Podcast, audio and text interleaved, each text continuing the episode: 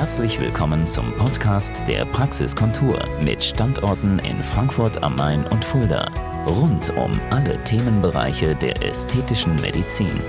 Hallo meine lieben Beauty-Freunde von der Praxiskontur.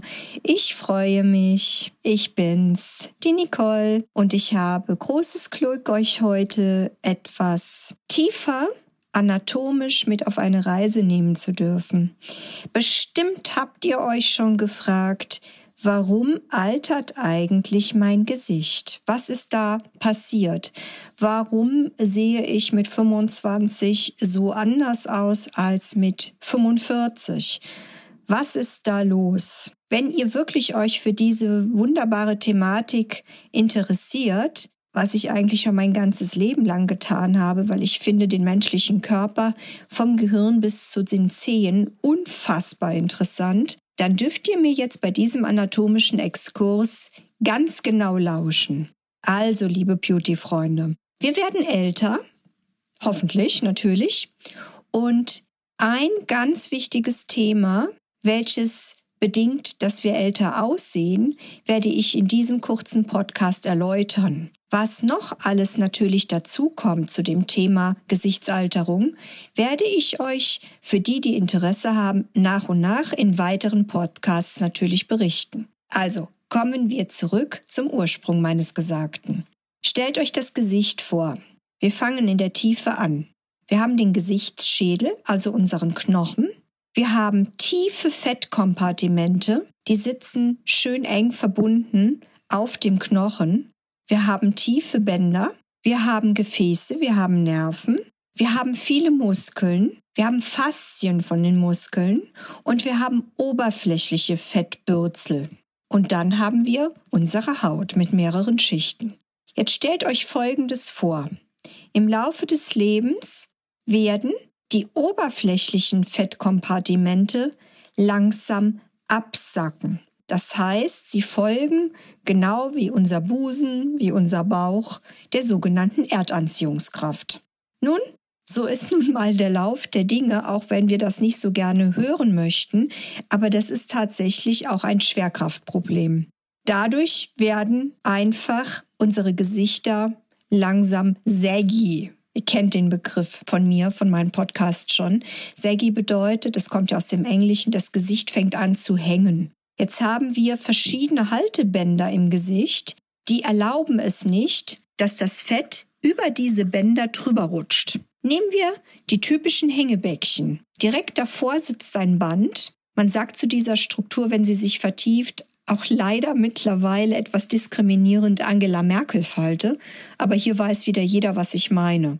Davor und dahinter, hinter dieser Falte, haben wir eine Fettansammlung und deswegen bekommen wir diesen Aspekt eines Hängebäckchens. Das heißt, das Fett aus der Oberfläche wohlgemerkt rutscht nach unten. Damit sind schon mal im Bereich der Kinnlinie keine klaren Konturen mehr ersichtlich. So, meine Lieben, weiter geht's. Wenn wir uns jetzt vorstellen, dass die Fettkompartimente, die in der Tiefe mit dem Knochen fest verwoben, kleiner werden. Die sacken nicht ab, die werden kleiner, sind mit dem Knochen weiterhin in Position, haben wir also auch in der Tiefe einen Volumenverlust.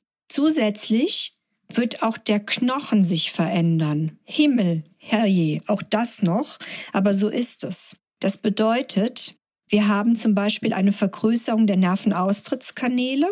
Wir haben eine Verschmälerung im Mittelgesicht und im Bereich des unteren Gesichtsdrittels wandert der Knochen nach hinten unten. Eieiei.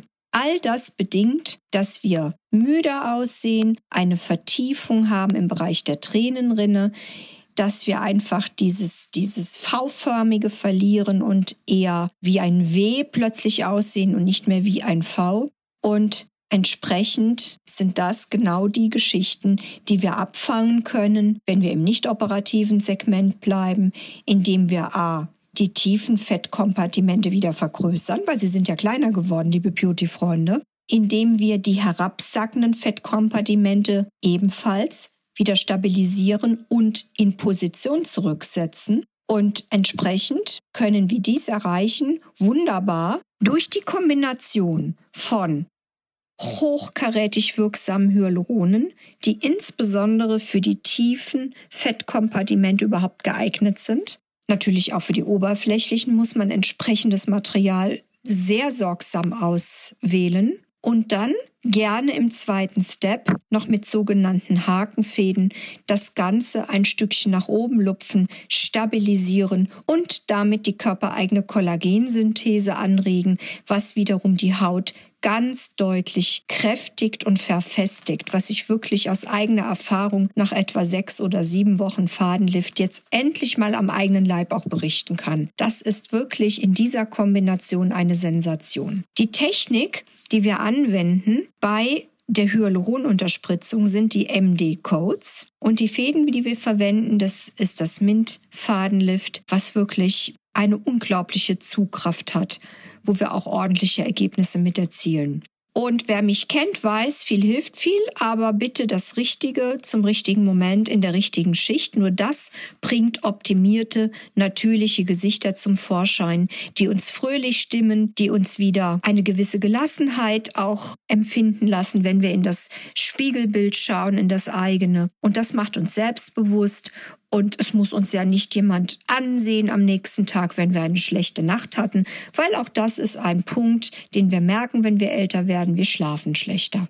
So, meine Lieben, das war jetzt mein erster Podcast mit einem anatomischen Exkurs. Ich hoffe, diejenigen unter euch, die interessiert sind, auch mal etwas mehr Wissen sich anzueignen, haben sich darüber gefreut und in Kürze mehr darüber. Eure Nicole David von der Praxiskontur Fulda und Frankfurt. Ich freue mich auf euch. Bis bald. Das war der Podcast der Praxiskontur. Sie finden uns im Steinweg 10 in Frankfurt am Main, in der Friedrichstraße 13 in Fulda, online unter praxis-kontur.de sowie auf Facebook, Instagram und YouTube. Vielen Dank fürs Zuhören und bis zum nächsten Mal.